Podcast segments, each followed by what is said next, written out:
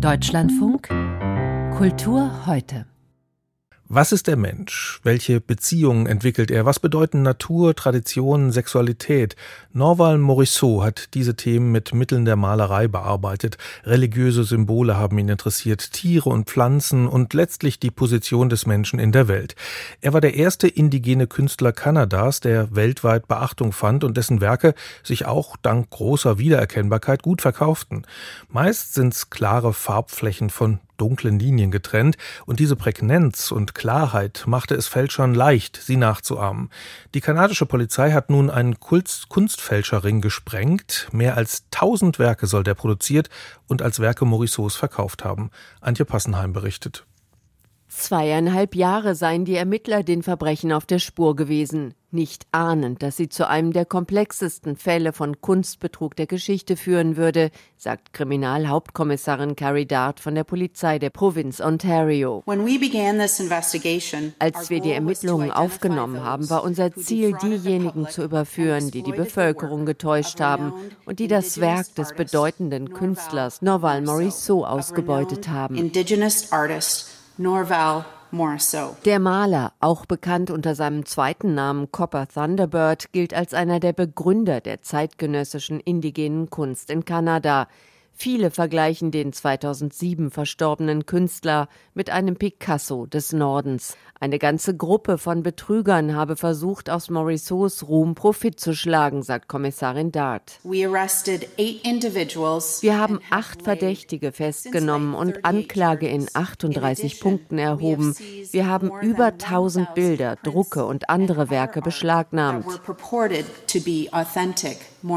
Die mutmaßlichen organisierten Verbrecher sollen in großem Stil Werke des Künstlers der Ethnie der Ojibwe gefälscht haben. Dabei sollen die Angeklagten Kinder zur Arbeit gezwungen haben. Außerdem hätten sie systematisch talentierte junge indigene Künstler ausgebeutet. Unter den Festgenommenen ist auch ein Neffe von Morisot. Wie er stammen die meisten Tatverdächtigen aus dem District Thunder Bay im Süden des Landes. Der örtliche Polizeichef Dan Tadeo. Alle haben sie das Werk von Norval Morisot ausgebeutet und davon profitiert. Sie haben auf unterschiedliche Art geholfen, Bilder oder Papiere zu fälschen. Ein Millionenbetrug, wie es ihn zuvor noch nie gegeben habe. Er berühre nicht nur Kanada, sondern die ganze Welt, wo Werke des Künstlers in vielen Galerien und Museen hängen. Zu den am meisten Geschädigten gehöre Morisot selbst. Sein Vermächtnis muss bleiben, dass er eingefahrene Ansichten auf indigene Völker in Frage gestellt hat und dass er es geschafft hat, Grenzen niederzureißen und Bewusstsein für die indigene Kunst zu erzeugen. Sein Vermächtnis darf nicht von diesem kriminellen Akt überschattet werden. 1962 war Morisot einer der ersten indigenen Künstler, dessen Bilder in einer zeitgenössischen kanadischen Galerie zu sehen waren.